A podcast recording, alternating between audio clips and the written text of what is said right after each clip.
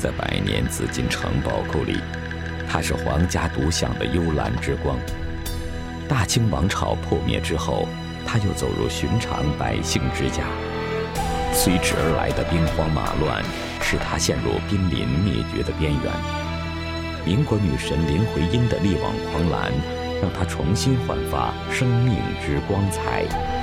今天，我们唯读一画栏目，带领大家一起探秘东方奇葩景泰蓝。谈一林风骨，话文俗趣事，这里是围炉一画，我是上官小鹏。今天的节目当中，我们请到了两位嘉宾，米老师。米振雄，中国工艺美术大师。钟老师。钟连胜，中国工艺美术大师。欢迎两位。今天咱们的节目先从奢侈品说起啊。现在小孩都觉得奢侈品是什么？买一个名牌的包包，然后开一个名车，然后有一个豪宅，这就是奢侈品。如果我们有个时光倒流机转到我那个年代的话，我当时的梦想很简单，我觉得奢侈品就是一个踏板摩托车。在我那个年代特别流行，你骑上它走在大街上的时候，无数少女都视为我是崇拜的偶像。那但是如果我们再把这个时间穿越到明清时期的话，有一件奢侈品我们不得不提到它。我觉得形容它，用我的理念来说，就是物以稀为贵，因为它只出现在皇宫，而且出现在皇宫之后，只能是一个人享用，它就是皇上。今天呢，我今天坐到这儿的时候呢，我还特别想过一把皇上瘾，所以我就带了我这个小棚子也来到了现场啊。那小鹏在现场还要给你们宣读一下我刚刚写的这个圣旨啊，让我来听一下啊。今年珐琅海棠饰盆在小，孔雀翎不好，另作其景泰蓝珐琅瓶。念错了，念错改正。其仿景泰蓝珐琅瓶花不好，钦此。好，拿着圣旨自己离开吧。其实有没有发现啊？小鹏刚刚读的过程当中，因为在古文当中是没有标点符号的，所以他后面给读错了。其实你看，他就是说其仿景泰蓝珐琅瓶，它最后又改了一遍是其仿景泰蓝珐琅瓶。其实它如果分开读的话，那。是两种概念的意义，因为那会儿没有标点符号嘛。嗯，这是清宫造办处的一个档案里边记载的。嗯嗯，当时给皇帝做的几件东西。他是不是就是仿这景泰年间的活儿？对，对于你们专业人士来说的话，你看你们可能了解很多。你比如对于我一个外行来说，当我听到以后就是仿景泰蓝珐琅瓶，然后我就一直认为这个珐琅瓶它必须是蓝色的，仿景泰蓝珐琅瓶。但如果读成仿景泰蓝珐琅瓶，那么这个。珐琅瓶它的色彩应该是很多元化的，嗯，但是这两种说法，因为现在也也无从考证，因为那会儿它这种也没有标点符号，所以它就说明这个景泰蓝这个称谓的最早的记载是在清宫造办处，嗯，最早景泰蓝对这个词的记载是出现在这个这个史书记载上的，好像两个含义，一个是仿这个景泰景泰年间的花瓶，嗯，二一个来讲呢，就是说。仿呃，就是做景泰蓝发花花瓶，嗯，实际上就是做景泰蓝蓝色的花瓶。珐琅和这个景泰蓝是什么关系？有什么区别吗？应该说两种叫法，一个珐琅景泰蓝啊，嗯，它应该是一种工艺，都是咱们这种这种珐琅的景泰蓝的工艺，它只是它的名称两个名称。嗯，珐琅呢应该是咱们说舶来品，它是一个艺名。嗯，咱们现在你看到故宫博物院、沈阳故宫博物院，你知道这个台北故宫博物院都是。铜摊儿，掐丝珐琅啊，什么什么瓶儿？铜摊儿掐丝珐琅什么瓶儿？嗯，咱们现在景泰蓝呢，是咱们后人啊，就是呃民间啊，就是叫俗了，对，皇帝就是大家约定俗成的，就是比较通俗易懂的。景泰年间啊，这种工艺比较成熟，蓝色为主的这种工艺，实际上它的学名呢是呃珐琅。珐琅呢，咱们顺便也讲一下，它呢总共有三种，嗯，一个是最主要的就是铜胎儿。掐丝珐琅就是咱们说的景泰蓝，铜胎掐丝珐琅。嗯，还有一种就是叫簪胎珐琅，它这也是铜胎儿。嗯，通过錾刻把这线不是掐丝了，把这线留留留出来，把地儿踩下去，再往里填釉料。嗯，啊，再经过烧制。嗯，其他工艺是一样的。第三种呢就是瓷胎画珐琅，就是咱们后来说的珐琅彩。珐琅彩。又称瓷胎画珐琅，兴盛于雍正、乾隆年间。由造办处珐琅做的匠师，将铜胎画珐琅之技法，成功的移植到瓷胎上，而创制的新瓷器品种。而景泰蓝则是一种在铜胎上用柔软的扁铜丝掐成各种花纹焊上。然后把珐琅制的色釉填充在花纹内烧制而成的器物。关于景泰蓝的由来，在民间有这么一个传说：元朝的初期，嗯，宫皇宫里头失火，嗯，把整个的，就说太和殿，就是说金銮殿吧，整个的给烧烧为灰烬了，嗯。但是来讲呢，因为大殿内的珠宝玉器。嗯，金银铜艺术品，嗯，整个的烧在一起了，在灰烬当中闪光着一一个宝瓶，就是奇珍异宝烧完以后，突然就融成了一个宝贝了，哎，一个宝瓶。然后这件宝瓶来讲呢，就说大臣们拿给皇帝，对对皇上说说皇帝，这是上天赐给我们的一件宝瓶。嗯，皇上拿在手里看的时候爱不释手，然后就就说。我命这个北京城的工匠们三个月，给我仿制出这这个宝瓶，下圣旨了。哎，如果做不出来，要杀头的。所以说呢，九九八十一家的那个作坊的工匠们聚在一起进行研究，嗯，但不知道从何而做起。后来呢，找到了一个叫京城里头有一个叫呃乔守礼的乔守礼，哎哎，据传他是女娲娘娘的后代。哎，对，是的。乔守礼也不可思议解，从从怎么都做起。后来呢，女娲娘娘给他托梦啊，托了个梦啊，托了一个梦，然后呢就说了呃六句话，嗯叫宝瓶如花放光彩，嗯，全凭巧手把花栽，不得白金花不开，不经八卦蝶难来。不受随亲石磨苦，哪能保住春常在？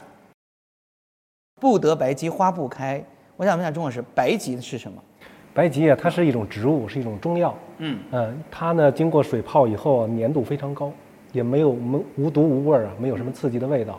我们因为，呃，他说的这几句话就是整个一个制作的过程，所以白吉呢是我们呃掰完铜丝以后往铜摊上粘的时候一种材料。啊，要铜丝粘的这个要粘到铜摊上，嗯，就是整个那个图案的装饰啊，就跟画画那个白描似的，它一起轮廓作用，要粘丝的一种东西。紧跟着后面这句诗的这句话，就说是，呃，不经八卦蝶难来，是吧？哈，这个八卦它是什么？八卦应该它含义就是，因为我们景泰蓝几大工序哈，第一步是制摊儿，完了掐丝，图案粘好以后要经过填那个釉料，所以它八卦应该是。必须得用火烧制这个釉料，最后呈呈现出它这个非常优美、非常富丽的这些颜色，才能引得蝴蝶来。哦，就像是不是就像太白金星那种八卦炉一样，你也是个火眼金睛的孙悟空来。上官老师很有想象力，我们景泰蓝正好是要入火八次到十次，嗯，才能烧成。所以它烧出的是绝世精品来嘛，对不对？你看啊，刚刚咱们聊那么多，就说啊，就是说这个是个民间的传说。那我就想问，既然它是一个传说，那这个景泰蓝真正的起源它是什么呢？呃，景南起源呢，呃，刚才米大师讲到，这是一个一个美好的一个传说。嗯。但实际上来说呢，现在目前呢有两种观点嘛。嗯。呃，一种观点就是认为这个工艺纯粹是咱们本土，就中华民族咱们呃劳动人民创造出来的一种工艺。还有一种观点就是认为。呃，因为咱们呃元代的国力强盛啊，那会儿忽必烈率大军西征啊，到亚洲、欧洲、欧亚大陆交接的地带，也就是阿拉伯国家地区，嗯，那会儿的波斯、现在的伊朗、阿富汗地区，所以发现这种非常精美的工艺品。嗯，那会儿因为战争非常残酷，但是唯工匠可幸免于难。嗯，让他们带着他们的这种技术、材料和工具，给他扶到咱们国内，开始为皇族呢。呃，制作他们的一些奢侈品啊，生活的一些用品，所以现就是说呢，这种说法认为从元代，啊，元代末期这种工艺呢传到了中国，也也就是说，现在就是关于景泰蓝的起源没有一个就是最终的一个统一的一个答案，还是有争议的。既然都没有这样一个确切的一个起源的呃就依据哈，那么谁给它起名叫景泰蓝啊？明代的皇帝啊，呃，叫朱祁钰。嗯，他呢，这个呃，有一天呢，就说平叛到这个叛乱，然后呢，这这个一天夜里头呢，骑着马，然后呢，这个带着那个自己的那个随从吧，在马在北京城上这个奔跑呐喊。回到宫中呢，这种兴奋劲儿呢还没有消退，然后呢就呃看到他桌上的蓝色的花瓶，然后就说赏赐这一个这件艺术品，以后就叫景泰蓝。那意思就是这个景泰皇帝这个朱祁钰赐名得来的。哎，对，而且他呢不但这个，他把这个就是说这个这个制作的嗯这个。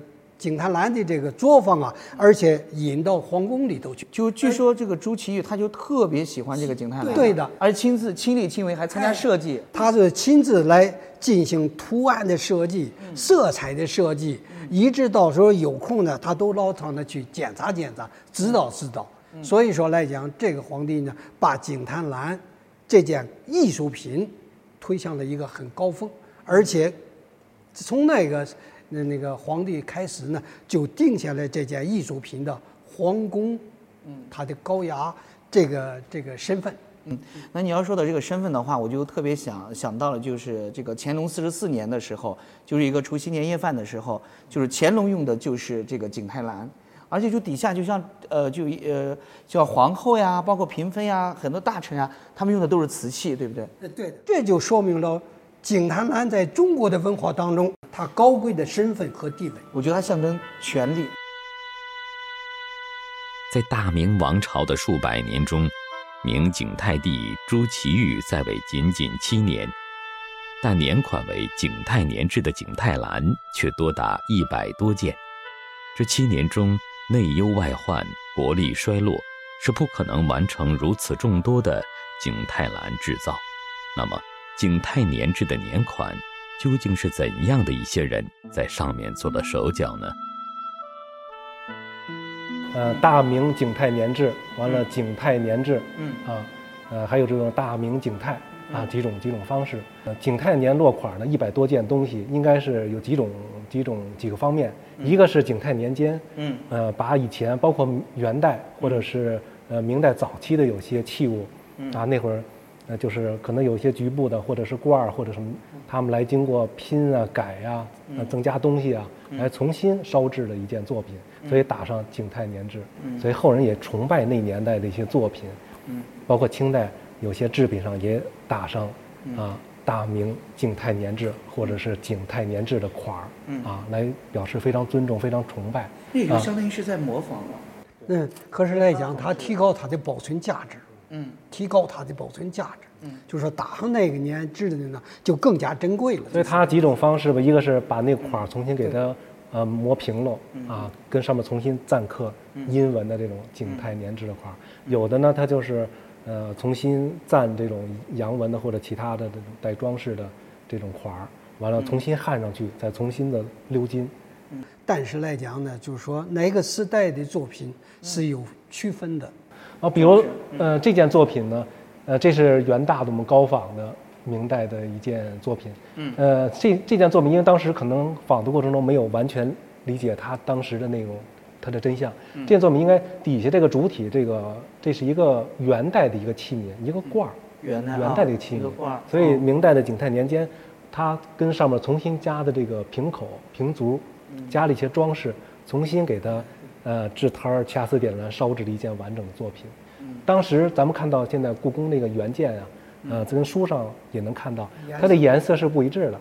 它明代它烧制上面瓶口、瓶足的那个颜色，跟中间那个主体那个度，那颜色明显的有很大区别。所以这个是一件，就是拼一个是深蓝，一个是浅蓝。所以说这件就是到明代景泰年他们拼接的一件作品，所以它是景泰年款。出现于元代后期的景泰蓝，大致经历了明朝的承器时代、清三代的成风阶段、民国的衰落时期。在景泰蓝濒临灭绝之际，民国才女林徽因与之结下了不解之缘。这个梁思成、林徽因先生关注景泰蓝呢，也还有一个一个传说，就是他们那会儿啊。到这个海王村的这种古旧古玩摊儿上古玩市场啊，他们去转，发现这种地摊儿上啊几件这个呃景泰蓝这个这个工艺品，所以摊主说这种东西，呃，发展景泰蓝东西都快绝迹了。对，发展六七百年，这种东西也没有人制作的，也快绝迹了。所以两位先生呢，就是呃非常关注这种工艺，在梁思成跟林徽因这个先生的倡议下，在清华大学的营建系，就后来的建筑学院，成立一个工艺美术抢救小组。就是一九五五年的时候，林徽因先生已经病得很重了，因为他一直是肺结核嘛。嗯。然后后来最后住进了同仁医院，钱大师最后去看望林徽因先生。嗯。嗯。呃，钱大师跟林先生汇报，就是景泰蓝整个的传承啊、技艺的发展情况之后，林徽因先生也非常高兴。嗯。但是那会儿钱大师讲，他已经非常身体非常虚弱了，但是也面露出非常这种呃对景泰蓝的关怀，这种这种感感情。后来林先生跟钱大师说呀，这个景泰蓝是国宝，不要在新中国失传。嗯。所以我们的钱大师呢，也是真是遵循了恩师林徽因先生的遗嘱，应该说是二十几岁开始，嗯，把自己的那是青春年华呀，还有毕生心血。都献给了景泰蓝艺术事业。一九二七年，钱美华出生于浙江海宁，他是新中国知识分子从事景泰蓝专业设计的第一人。一九五一年，他师从梁思成、林徽因抢救濒临灭绝的景泰蓝技艺，来到北京市珐琅厂工作，为新中国的景泰蓝发展付出了毕生年华。钱美华先生，北京市珐琅厂的第一任总工，也是我们中国历大师。我们也知道，就是说名师出高徒嘛，就是我们的钟老师师从于这个钱老师。在你心目中，你觉得钱老师是一个什么样的一个大师？呃，因为我觉得跟钱老师真是交往那么多年，我觉得给我最深的印象就是，大师就是对景泰蓝艺术事业执着的追求，真是兢兢业业。真是这这一点说的一点都不过，真的就是一辈子。因为当时那会儿他也跟我们讲，他当初，呃五几年后来到企业以后，呃学呃包括到故宫啊去学习什么的。那会儿，呃沈从文沈先生可能在故宫博物院任研究员什么的，有些便利条件，就介绍，呃钱先生说你要去那儿多学习传统。所以那会儿就在那个景泰蓝的那个库房里边。对，有时候就那也不能开着门啊，人家呃管理人给他反锁在里边，他跟里边带着干粮。那会儿说，包括冬天很冷，拿着毛笔，有时候那个很冷的笔头都冻了，完了拿笔哈那就临摹了很多。嗯，这个对中国传统景泰蓝它那种装饰啊，它的造型啊特点，所以那会儿那种学习啊，那种那种精神，执那种执着的精神。我觉得他视这个景泰蓝艺术为生命啊，真是，真是。嗯，呃，包括后来我们进厂以后，钱大师也是，呃，对我们很多的指导。平常我们搞设计啊，啊，直到钱大师包括退休以后，嗯，所以经常到企业来。那几年他还还骑着骑骑自行车来呢。老太太六七十岁了还骑。因为他在家嘛，有时候整理以前的东西，手稿啊，一些文字资料拿来，啊，让我们参考，让我们复印，说给徒弟们得看看，有些传统的东西多复印的给他们参考。他对景泰蓝的发展。我觉得不是用“疯狂”两个字来形容，就是已经很痴狂了，对，痴迷、痴狂的状态。实际上，他是用自己的实际行动，落实到他林先生的遗嘱或者梁先生的遗嘱，嗯，哎，落实到自己的真正的行动上了。那我就觉得他和景泰皇帝朱祁钰有一拼呀，他们凡事都在亲力亲为，都在认真的执着的过程当中。钱美华大师的一生。见证了景泰蓝风雨飘摇的发展历程，从民国女神林徽因的力挽狂澜，到钱美华大师的开拓创新；从钟连胜大师孜孜不倦的坚守，到如今更多年轻人继往开来的传承，景泰蓝技艺传承的下一个春天已经到来。这几年呢，呃，我们有些年轻人，包括。呃，有些学工艺美术、学美术设计的大学生，也也都愿意来进入到这个行业，从事这个呃设计和具体从事技艺的传承。了。钟老师的有几个学生都是美术学院毕业的，对我有三个意图，嗯，最早来的最长的已经将近十年了，三个意图前年已经是被评为北京市的工艺美术大师。所以听你们讲了这么多，然后你们的爱徒们也在这个厂子里面，也有你们这老一辈的一个大师所在，把景泰蓝这个艺术一代一代的传承下去。今天景泰蓝发展到今天，我可以自豪地说，已经进入了一个鼎盛或者一个高峰时期。我们现在不仅仅搞瓶瓶罐罐。也就是说，景泰蓝这个工艺品现在已经不是我们脑海当中单纯的一个收藏品而已，对，它现在也可以起到一个装饰的作用啊。你像我们的钟大师啊，搞的什么那个聚宝盆，嗯，呃，是四季花鸟，就是表示着春夏秋冬，然后呢，梅兰竹菊，表示着四季平安。它就是有设计感，而且还有寓意。哎，对，就是说这件作品里头，设计师属于。设给设计给到他的文化艺术，比如说吧，上面有一个福，下边有一个龟，这叫大富大贵。嗯，牡丹花和一个白头鸟，就是说富贵到白头。就是我一觉得一一有寓意的这些工艺品，相当受老百姓的欢迎。但是九十年代呢，确实这个工艺美术行业有一个低潮，因为咱们五到八十年代之前，嗯，都是计划经济时期，那会儿的国家是。呃，土特产品是出口给国家创取外汇的，因为那个年应该在那个年代为国家经济建设做了很大的贡献。在九十年代，在这个市场经济啊跟计划经济转型时期，咱们这个行业确实有一个低潮，所以我们前几年老说，啊，因为整个的呃国内的消费，呃这种需求还没有，应该这种东西应该是在人们温饱之后。精神的跟文化的一种需求，嗯啊，随着改革开放几十年哈，国力强盛，经济腾飞，大家这种手里面啊，生活富裕，开始收藏。对，所谓这个盛世收藏嘛，哈，前些年是字画，包括瓷器、玉器，所以这些年大家对这个当代啊这种工艺美术这些经典作品，应该说景泰蓝它不像其他的工艺，它确实是一个集体配合的一个项目。咱们知道这个小的瓶子，米大师，咱们也得经过 几个人的手，完全手工制作。它不是说一个人多人完成，对，集体智慧。对对对，那个敲摊儿，包括有些配饰的赞活，嗯，那就赞金首饰似的，嗯，这个制摊儿就是一个非常专业的技艺。你这一辈子，啊，这个一道工艺你学到很深很好，已经非常不容易了。包括掐丝，完全是铜丝，那真是指尖上的艺术，铜丝掰出来。按照设计非常生动，非常准确，啊，掰好了就是专人分工。对，包括点蓝啊，你要点的很平，这技艺。另外呢，你要呃配很多的颜色。你虽然有色彩图，但是同样，我平常老说，同样一个作品掐丝的，比如三件五件，你找三个不同的技师来点，它的最后的艺术品味能相差很多。对，就是他对色彩的理解，他的审美。嗯。所以说，景泰蓝它是呃多工艺结合，同时呢也是。呃，很多人来配合的一件作品。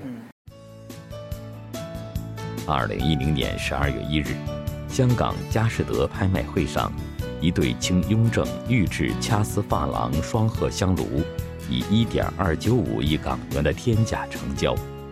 近年来，随着景泰蓝市场收藏行情逐年升温，其价格也水涨船高。此时，是收藏景泰蓝的最佳时机吗？就是目前应该是景泰蓝收藏的一个洼地，嗯啊，随着大家逐渐的认识，特别是，呃，咱们前面说到景泰蓝工艺六百多年，咱们现在是工艺技术上真是最成熟的时期。嗯，另外咱们呃珐琅厂这么多年积累的非常经典的作品，各个大师的不同风格的作品，啊，所以应该说现在收藏正当时。嗯，呃，有几个方面呢，要要关注一些。嗯，一个是呢，就是说。